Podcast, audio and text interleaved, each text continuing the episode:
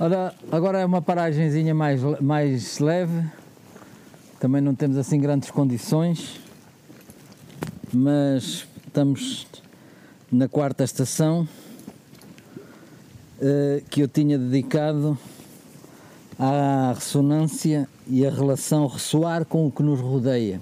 Foi assim que eu intitulei. Os outros, a natureza e os seus tempos.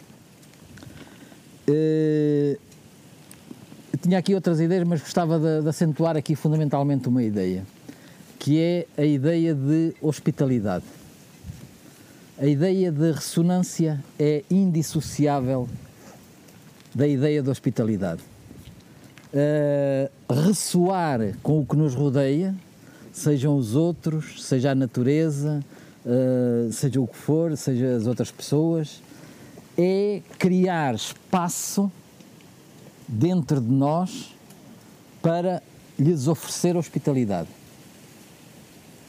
Uh, receber o que nos rodeia como hóspedes. E ao mesmo tempo, porque a, a hospitalidade é recíproca, e ao mesmo tempo termos a capacidade de nos relacionar, de entrarmos nos outros e na, na natureza, naquilo que nos rodeia, como seus hóspedes. E a, a noção de hospitalidade é uma noção, é uma noção muito interessante, é um dos patrimónios mais interessantes e que ultimamente tem sido posta em causa pela primeira vez na cultura ocidental, com a questão dos refugiados e com algumas políticas de alguns governos relativamente aos refugiados, é um dos patrimónios mais sagrados da cultura, das matrizes da cultura ocidental. Tanto a cultura bíblica como a cultura uh, greco-romana. Uh, estava perfeitamente codificada a noção de hospitalidade e até nos textos fundadores da cultura ocidental, por exemplo, a Odisseia, não há praticamente capítulo nenhum da Odisseia em que não haja uma atitude de hospitalidade.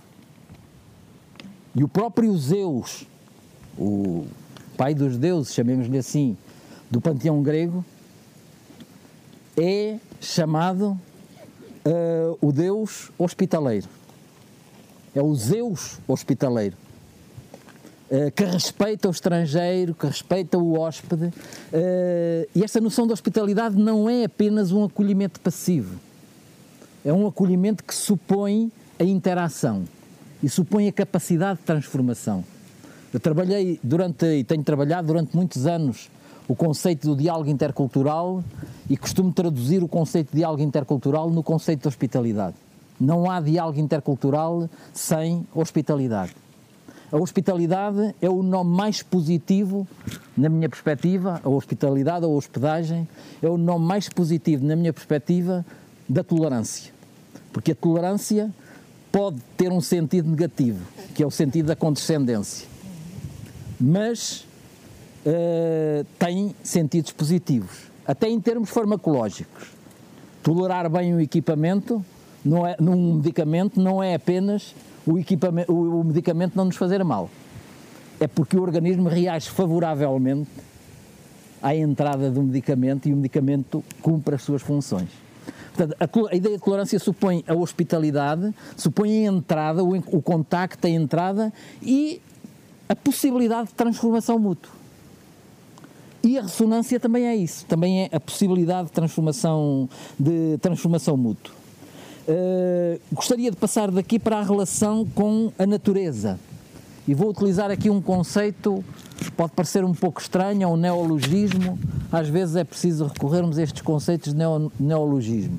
Todos sabemos muito bem o que é que significa a noção de transcendência. Eu gostaria de introduzir aqui o conceito, relacionado com o conceito de ressonância e da relação com a natureza, o conceito de transdescendência supõe um movimento de ascensão para algo que nos supera, mas depois, pela descendência, pela descida, supõe o movimento de regresso. Ter uma relação de transdescendência com a natureza é acreditar que a natureza nos, nos transcende, mas ao mesmo tempo é o íntimo de nós próprios. E nós pertencemos à natureza. Hum, depois há a questão dos tempos. Nós vivemos demasiado agarrados ao tempo cronológico, que é um tempo vazio, é um tempo repetitivo, o tempo dos ponteiros do relógio. Há, os gregos têm três palavras para traduzir a noção de tempo. Tem a palavra cronos, que é o tempo que depois foi o tempo dos relógios. Tem a palavra aion, que é o tempo do mundo, um tempo cósmico. E tem a palavra kairos, que é uh, o tempo uh, da plenitude dos tempos, o tempo certo, o tempo da graça, o tempo devido. É o, o conceito de kairos que é recuperado no grego bíblico do Novo Testamento para traduzir a noção do tempo salvífico e que deu origem àquilo que chamamos o tempo cairológico. O tempo cairológico é o tempo intenso. É o tempo que não se mede pelo ponteiro dos relógios. Eu costumo, uh, para explicar o que é o tempo cairológico, costumo contar uma história, um conto, uh, que foi recuperado pelo Padre Manuel Bernardes, uh, num dos contos que ele, que ele transcreveu, que é a história do monge e do passarinho. Era um monge que estava nas matinas a ouvir os salmos e a determinada altura ficou intrigado uh, com um versículo do salmo que dizia mil anos aos olhos de Deus são como o dia de ontem que já passou. E entretanto começa a ouvir um passarinho e vai atrás do passarinho. E vai para o jardim e fica a ouvir o passarinho. E depois o passarinho calou-se, bateu as asas, foi-se embora e ele regressou ao convento e não reconheceu ninguém. Foi ter com o porteiro, o porteiro levou-o ao bar do convento, começaram a ver os nomes, as coisas. Tinham passado 300 anos. Tinham passado 300 anos. O tempo cairológico é o tempo do amor. É o tempo da criação. É o tempo intenso. É, muitas vezes a natureza ensina-nos esse tempo também. O tempo da natureza é diferente do tempo dos relógios. O tempo da natureza é o tempo das estações, é o tempo do crescimento, é o tempo uh, do inverno, uh, mas depois da primavera é um, é um outro tempo. E nós desaprendemos o tempo das coisas naturais. Como muitas vezes desaprendemos a escuta deste tempo interior.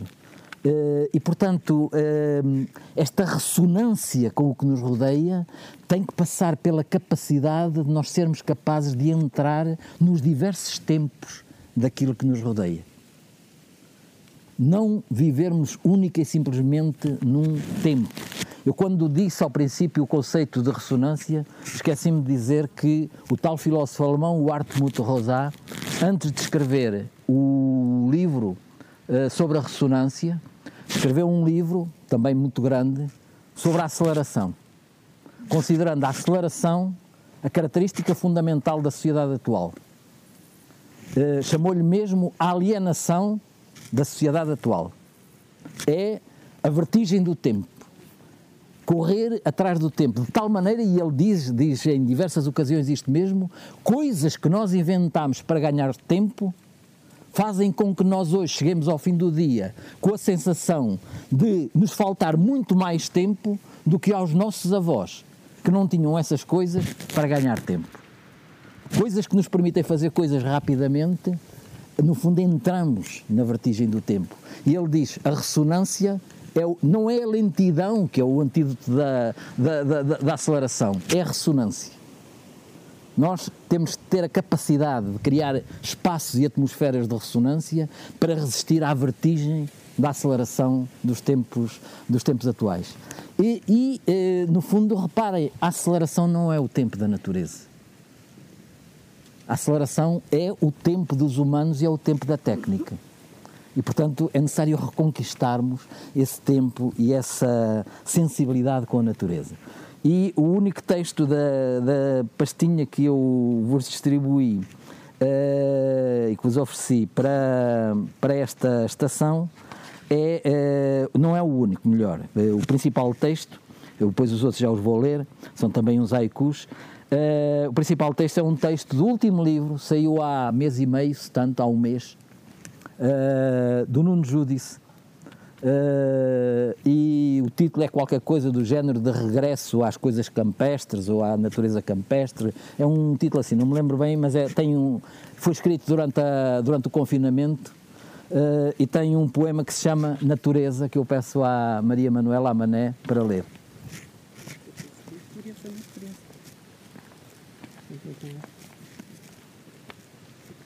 Natureza. Agora que vais caminhando para uma paisagem de figueiras e limoeiros, respirando um perfume de antigos amendoais, sentindo a transparência de pinheiros bravos, em que se ouvia um canto, cigarras enlouquecidas pelo calor, peço ao poema que te acompanhe num eco de vento que sopra sobre o mar, encrespando de branco o azul que se estende até essa linha ténua de horizonte em que os olhares se cruzam.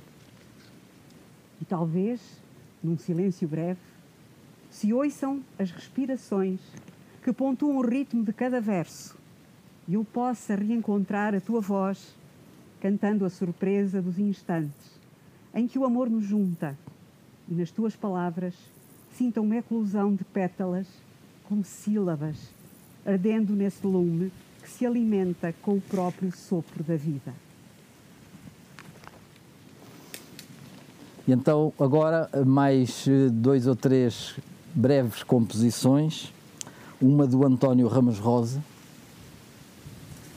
Não é ao sol que se vê melhor o sol, mas pelos caminhos da sombra.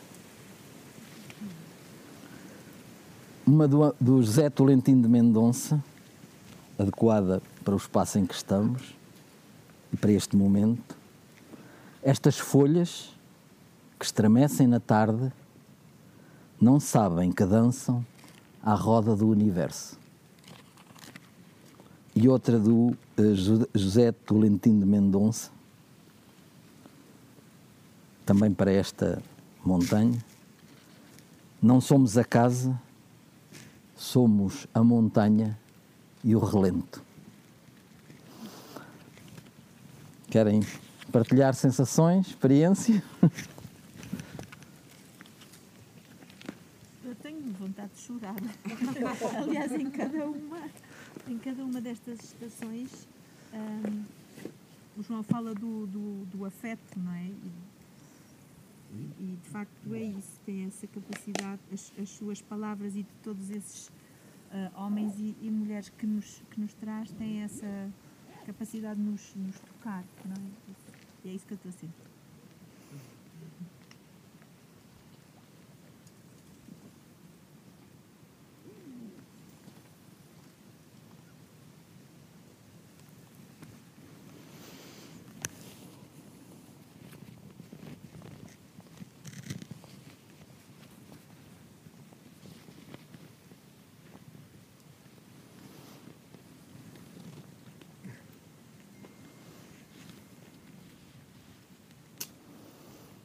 Bem? Eu, acho, eu acho que o que disse e os versos que leram são tão belos, são tão sublimes, que dizem tudo que é difícil dizermos né, o que sentimos.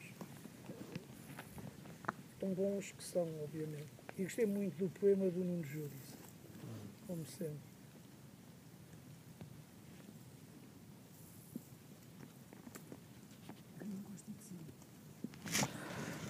Bom, vamos então continuar.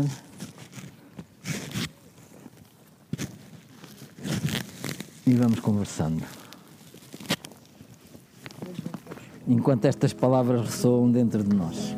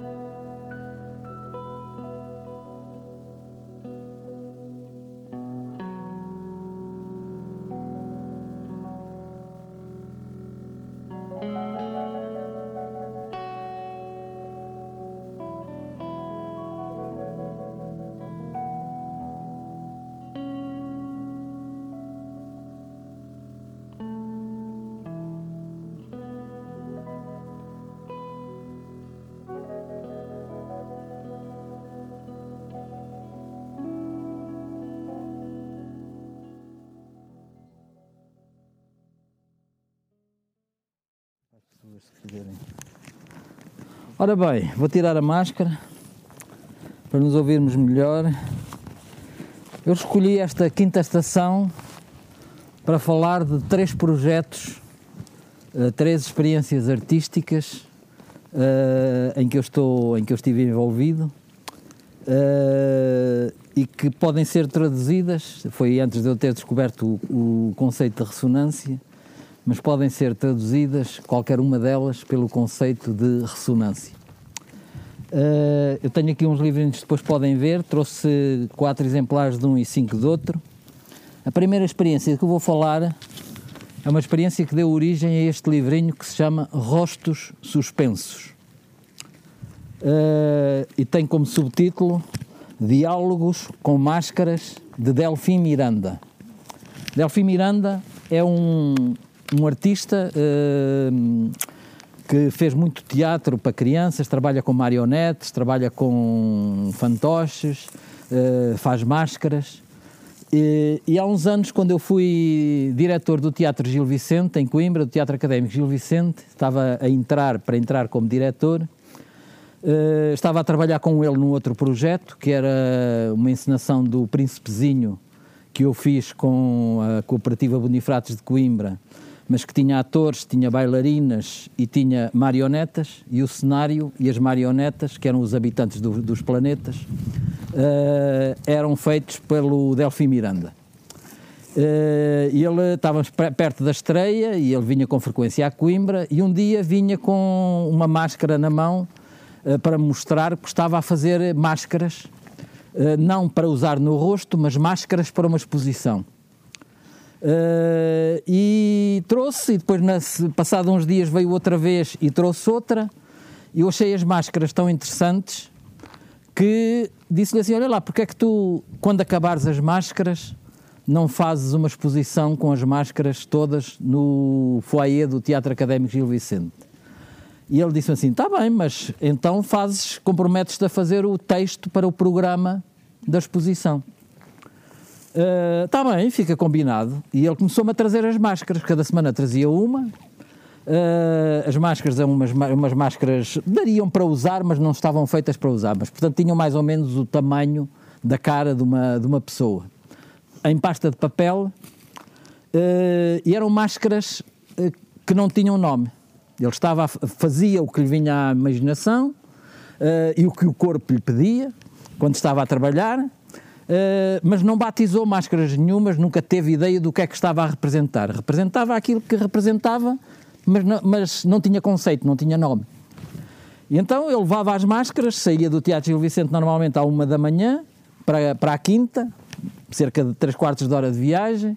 Pelo caminho já ia a olhar para a máscara, a conversar com ela, chegava à casa e estava duas horas e meia, três horas a conversar com a máscara. Primeiro a tentar dar-lhe um nome e depois de lhe dar o nome, comecei a escrever uns versos. Ao fim da terceira máscara, resolvi rasgar tudo o que tinha escrito.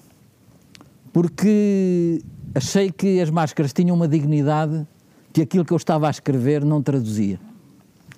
E então, uh, sem mudar os nomes, estavam batizadas aquelas três, comecei a escrever noutro estilo. E então resolvi escrever decassílabos. Tudo em verso heroico, como o dos Lusíadas, mas sem rima, um poema, não um texto para, para o programa, mas um poema para cada máscara. Uh, e portanto o meu primeiro desafio era este, de ver como é que as máscaras ressoavam dentro de mim, o que é que elas me diziam e o que é que me dizia o olhar delas. Porque as máscaras olham para alguma coisa para terem a expressão que têm. E o exemplo que eu pus na pastazinha que vos dei eh, é muito sintomático disso mesmo. E portanto disso nasceu um livrinho programa uh, que tem as máscaras são suponho que uh, 13, portanto são 12 poemas, acho eu, porque há duas máscaras que representam dois gritos, dois tipos de gritos. E foi efetivamente o poema dos gritos eu pedia-vos que abrissem a, a pastinha, porque eu vou ler o poema dos gritos, eh, mas peço que olhem primeiro para os gritos.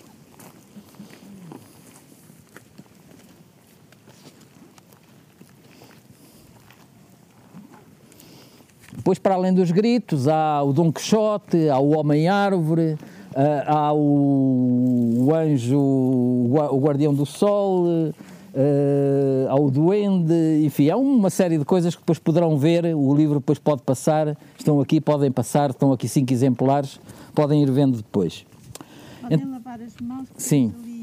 Podem, quando, quando passarem pelos livros, depois lavem as mãos com desinfetante.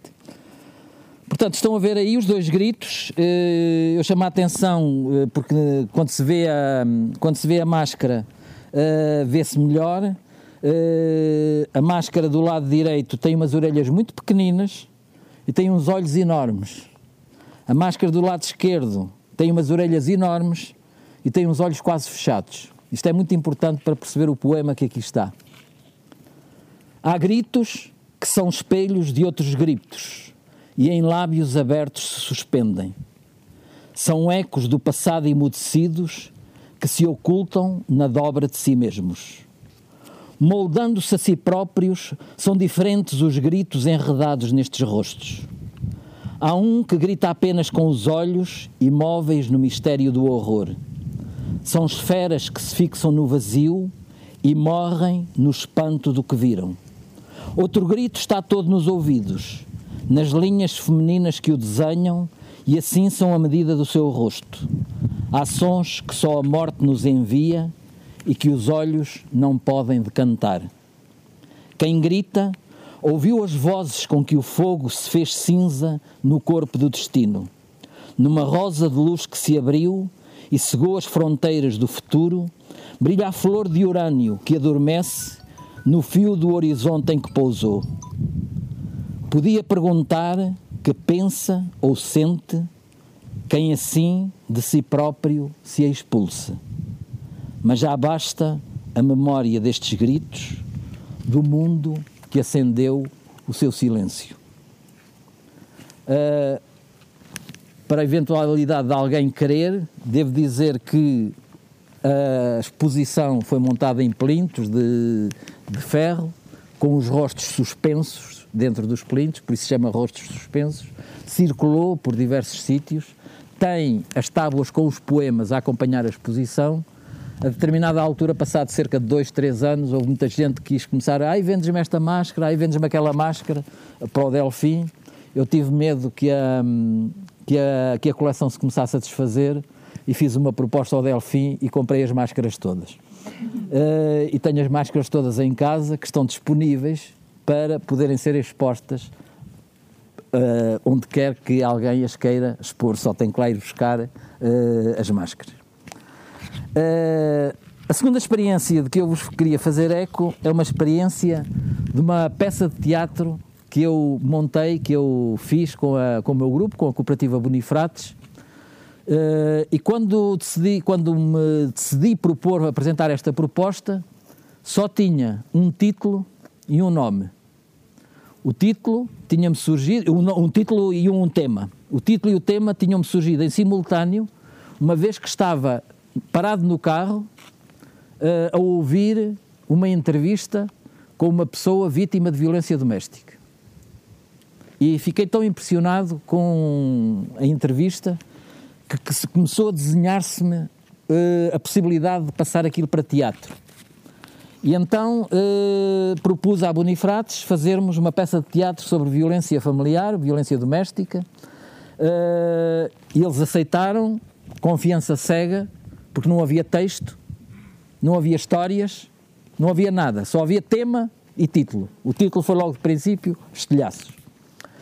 Andámos três meses a ouvir técnicos que trabalham com vítimas eh, de violência doméstica e não apenas com vítimas, também com juízes que trabalham eh, com agressores, eh, com médicos, escutantes de telefone SOS, antropólogos, sociólogos, enfermeiros, psicólogos, etc., a contarem-nos histórias reais da região de Coimbra de violência doméstica. Três meses. Ao fim de três meses, ah, o... paramos, cada ator foi encarregado de construir a sua personagem, delinear a sua história, uh, o que é que era, qual, qual, e não eram só uh, vítimas, eram também agressores. Podiam escolher agressores ou vítimas. Depois acabar, acabou a peça por ter três agressores e sete vítimas. Uh, e depois partilhámos na terceira pessoa. Portanto, o, o, ator dizia: Eu quero fazer esta personagem assim, assim, que tem esta história, tal, tal, tal. Cada um partilhou a sua história, ficámos todos a saber das diversas histórias. A seguir, chamei novamente três ou quatro dos técnicos que nos acompanharam na primeira fase para entrevistarem as personagens. Pela primeira vez, os atores vestiram a pele das personagens porque tinham de falar na primeira pessoa. Era como se fosse para as vítimas uma entrevista pós-traumática, feita por um psicólogo, por um enfermeiro ou por um médico. E, portanto, ele, ela, ele perguntava e eles tinham que responder. E ao fim de cada sessão, os técnicos uh, davam-nos o feedback, não apenas da um, coerência e da consistência das histórias, mas também da consistência uh, somática, da construção uh, corporal e expressiva da personagem. feito isto, começámos a trabalhar na construção da peça. Eu chegava a um ensaio e dizia, por exemplo, hoje são 6 horas da tarde as vítimas estão em casa. O agressor está para entrar. As vítimas não sabem como é que ele vem. Pode vir bem disposto e ser uma festa, pode vir mal disposto e ser uma tragédia. Eu quero vos ver movimentarem-se no palco e quero ouvir os vossos pensamentos. E cada ator, cada atriz encarnava a personagem movimentava-se, ia falando, e eu ia registando tudo o que eles diziam, e ouvindo, ia registando tudo o que eles diziam. Andávamos cerca de 10 dias, 15 dias a fazer isto, e ao fim de 15 dias eu trazia a cena escrita, com base nos apontamentos que tinha tirado. Depois, a cena da lua de mel.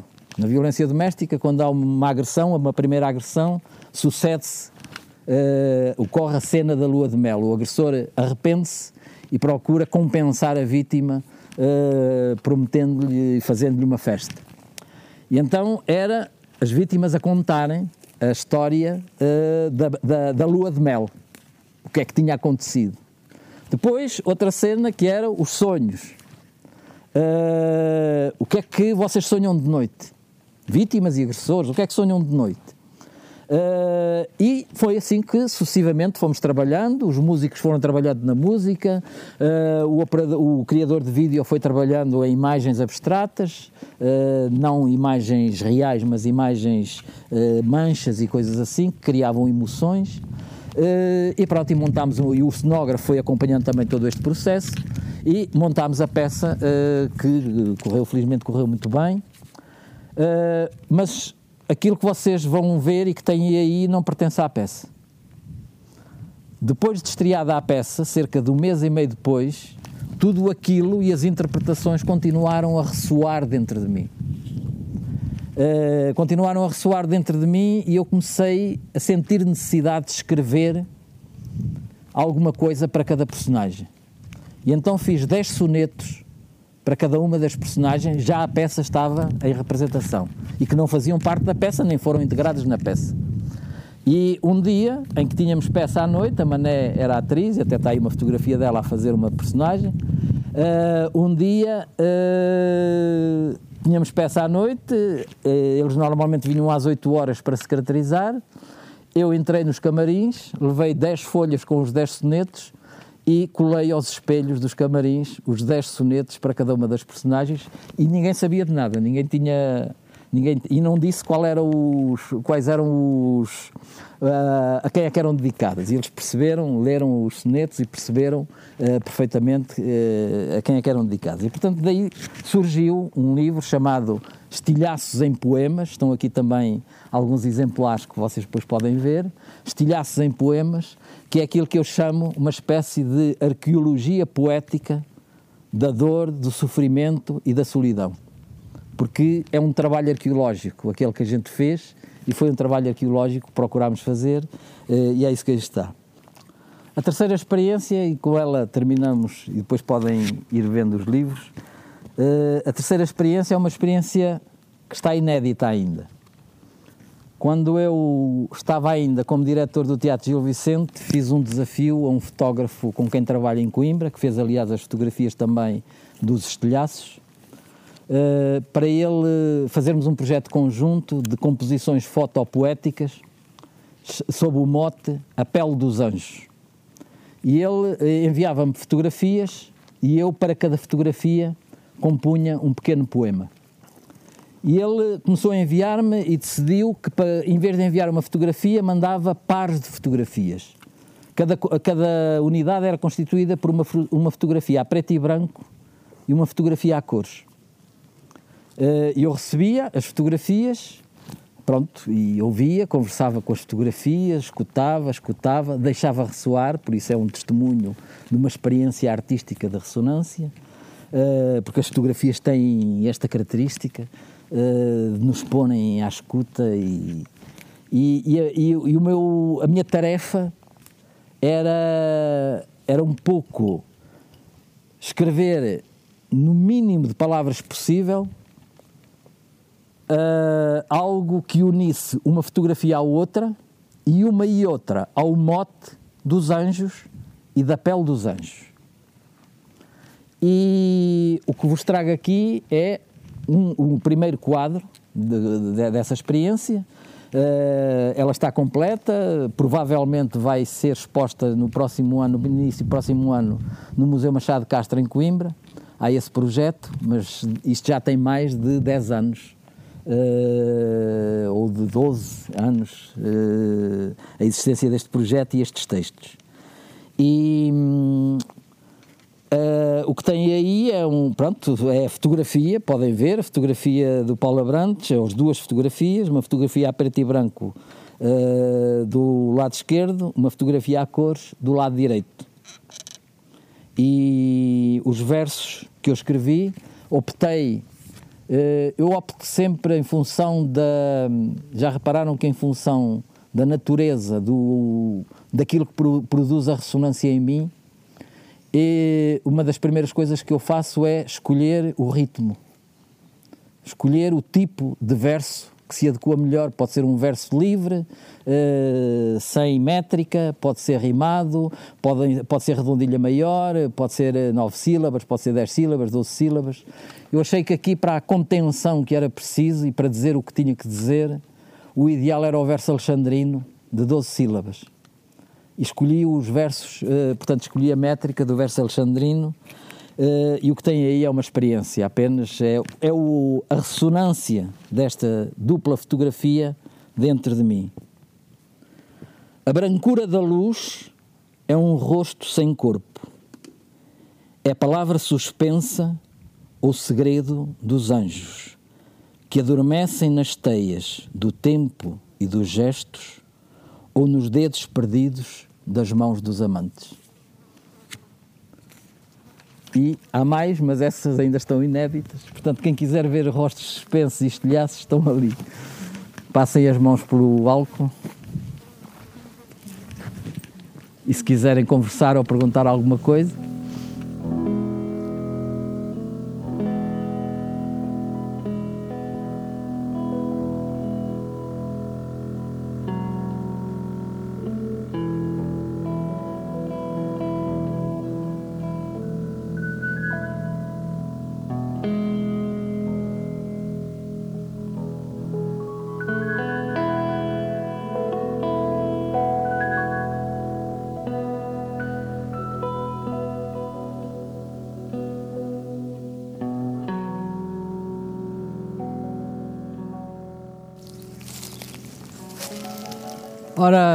vamos, chegamos ao último momento da nossa caminhada com arte.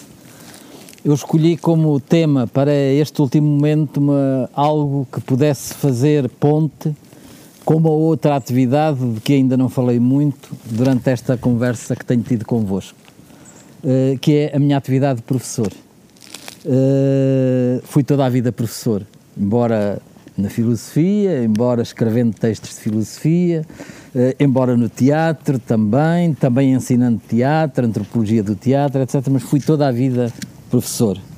Uh, até agora, que estou à espera que a semana que vem venha, uh, venha ao despacho da minha aposentação. São 41 anos de serviço a trabalhar com estudantes e por isso escolhi como tema aprender em ressonância o conhecimento e os afetos. Uh, e não vou demorar muito tempo, porque aquilo que eu gostaria de dizer é que o ensino e a educação e a aprendizagem são, por natureza, um processo em que se cruzam o conhecimento e a afetividade. Aliás, um dos livros que eu escrevi e dos quais eu mais, mais gosto chama-se justamente Pensamento e Afetividade sobre a paixão da razão e as razões das paixões. Uh, não há conhecimento sem amor, nem há amor sem conhecimento. O filósofo do século XV uh, eh, que eu estudei, que eu traduzi para português, do latim, uh, em que eu sou especialista, tem diversos textos, sermões, cartas sobre isto. Nós não podemos amar o que não conhecemos, nós não podemos conhecer o que não amamos, aquilo para que não temos já uma certa atração em termos de, de afetos. Uh, e, portanto, o conhecimento e o amor são, uh, como dizia um filósofo catalão que morreu há quatro ou cinco anos, Raymond Panicar, são um casamento sagrado. Amor e conhecimento, conhecimento e amor. E se é assim, também não há educação, nem ensino, nem aprendizagem sem ressonância porque é exatamente no cruzamento do conhecimento e da afetividade que se dá a movimentação, a ativação da ressonância. A caixa de ressonância nos processos educativos é uma caixa de vibração de afetos e de emoções. E é isso que dá depois temperatura e calor à transmissão e à aventura uh, da descoberta do conhecimento. Uh, gostaria de vos contar duas histórias muito breves Uh, daquelas, podia escolher muitas da minha vida de professor. Vou escolher duas. Uma tem talvez 15, 20, talvez 20 anos, 15, 20 anos. A outra aconteceu o ano passado, uh, em outubro ou novembro de 2019. Uh, há cerca de 15, 20 anos fui convidado para ir fazer uma conferência à escola, a uma escola secundária na Covilhã, uh, escolhi como tema as marcas corporais. Fui fazer uma conferência sobre. Uh, e era uma conferência de filosofia. Uma conferência sobre a filosofia dos piercings e das tatuagens. Uh, a filosofia e a antropologia dos piercings e das, e das tatuagens. Sobre aquilo a que eu chamo escrever à flor da pele. Uh, os alunos que eram alunos do secundário, décimo, décimo e décimo primeiro ano, estiveram, e décimo segundo, estiveram muito atentos. Uh, e no final uh, há uma mocinha que esteve, estava lá na segunda ou terceira fila, veio ter comigo depois de os outros terem falado e de ter havido o debate, não fez essa intervenção no debate, veio ter, fez uma pergunta no debate, mas depois veio ter comigo e lançou-me esta pergunta que deixa de queixos caídos qualquer pessoa. O que é que eu posso fazer para o ter como pai emprestado durante um mês?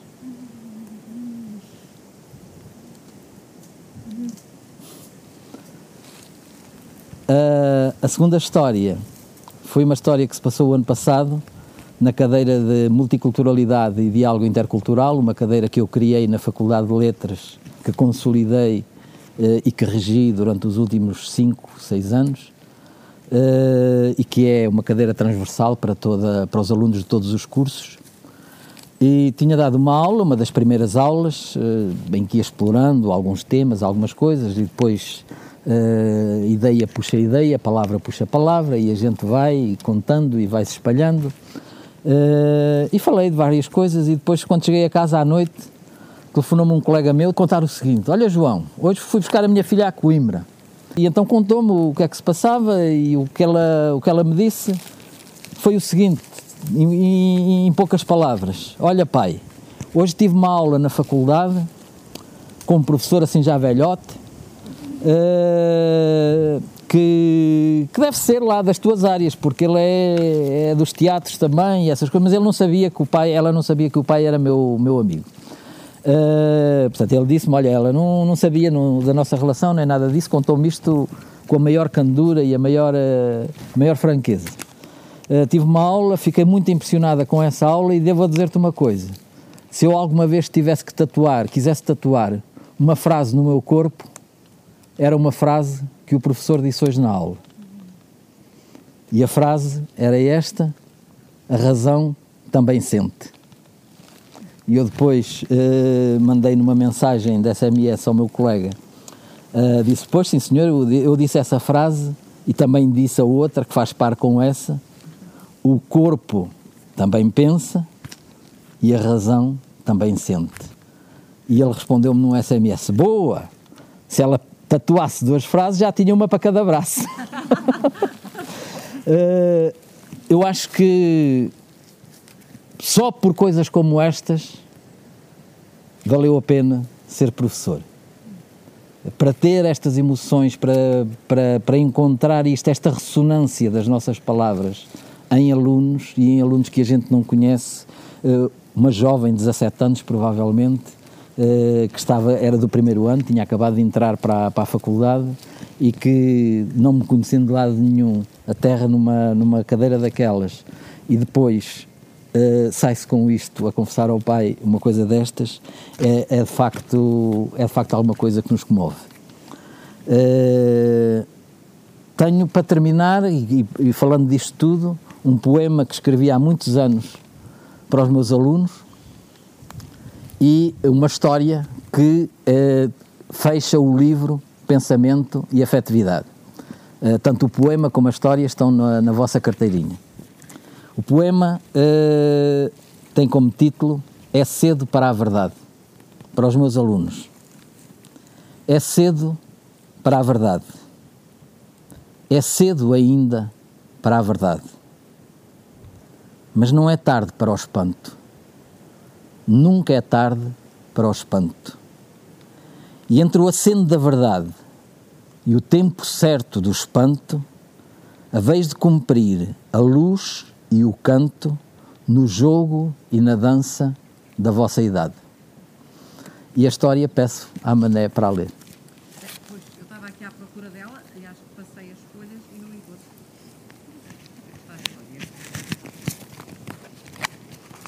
É a última. Baralhada. Está aqui, se quiseres eu... Sim, não encontro aqui. Desculpa lá, João. Obrigado.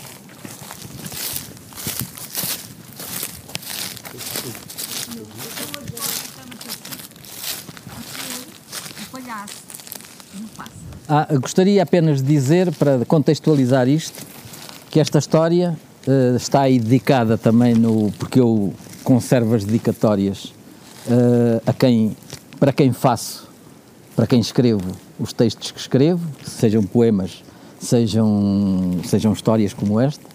E esta história está dedicada a uma jovenzinha, que era jovenzinha na altura, atriz da Bonifrates, uh, do nosso grupo de teatro, uh, e fila para ela uh, no dia em que morreu, faleceu o avô dela, de quem ela gostava muito, de tal maneira que nesse dia até tínhamos espetáculo e suspendemos o espetáculo porque ela tinha, tinha falecido o avô e queria fazer companhia à família com, com o avô. Uh, e, portanto, foi desse contexto da morte de uma pessoa amada, de alguém, neste caso Ana Paula, uh, que nasceu esta história. Era uma vez uma flor que tinha um palhaço plantado no meio do seu jardim. Habitava também o jardim um pássaro que todos os dias pintava de novas cores o nariz redondo do palhaço. Quando o sol se levantava, a flor regava com o seu perfume as histórias inventadas pelo palhaço e, ouvindo-as assim perfumadas, o pássaro soltava um sorriso encantado sobre a forma de músicas que o tempo gravava na memória do verbo. E as gotas de orvalho que iluminavam as folhas da flor parecia uma porta aberta para a imaginação de doentes que transportavam as cores das pétalas adormecidas para o rosto luminoso do palhaço. À tardinha, quando o dia se começava a despedir com um beijo das penas aveludadas do pássaro, a flor aninhava-se no chapéu do palhaço e dizia-lhe em segredo aquela certeza que tinha um sabor sempre diferente. Sorrio, existo. Sorrio, logo o palhaço, deixando fugir do canto do olho uma lágrima furtiva que no dia seguinte se transformava numa gota de luz nos dedos da flor, confessava-lhe apenas: Sinto, existo. Sinto, logo existo. O pássaro cúmplice daquela harmonia dançava no ar os três tempos de uma valsa. Canto, canto, logo existindo. Um dia, a flor acordou e não sentiu no ar a cor do seu palhaço. Apenas o fato velho e o chapéu dedicado adormeciam a um canto, a lembrança do seu dono. E entristecida, perguntou ao pássaro se os palhaços também morriam. E o pássaro, que sabia que a morte era apenas uma pausa nos tempos da sua valsa, entrou pelo buraco do chapéu do palhaço, desceu pelo casaco velho até ao lugar do coração, chamou a flor para junto de si e cantou-lhe um sorriso que só o palhaço sabia inventar. Os palhaços não morrem, não nos morrem os palhaços, porque os palhaços somos nós quando em nós se acende o dia. Sorrimos, sentimos, cantamos, logo existimos. Quem olhasse para aquele quadro não diria que a flor e o pássaro estavam dentro do fato do palhaço, mas que o palhaço tinha passado para dentro do pássaro e da flor. Por isso os doentes continuam a acender todas as noites aquela lágrima de luz, como gota de orvalho, passeia o amor nas mãos dadas de um pássaro, de um palhaço e de uma flor.